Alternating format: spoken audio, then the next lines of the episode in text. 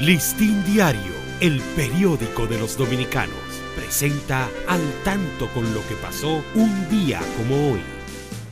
5 de septiembre de 1952 se firma en Ginebra la Convención Universal de Derecho de Autor. Fue revisada en París el 24 de julio de 1971. El gobierno dominicano la ratifica mediante resolución número 40 del Congreso Nacional promulgada el 16 de octubre de 1982.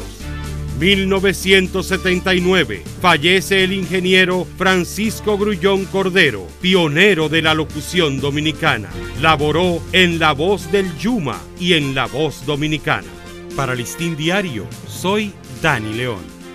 Listín Diario, el periódico de los dominicanos, presentó al tanto con lo que pasó un día como hoy.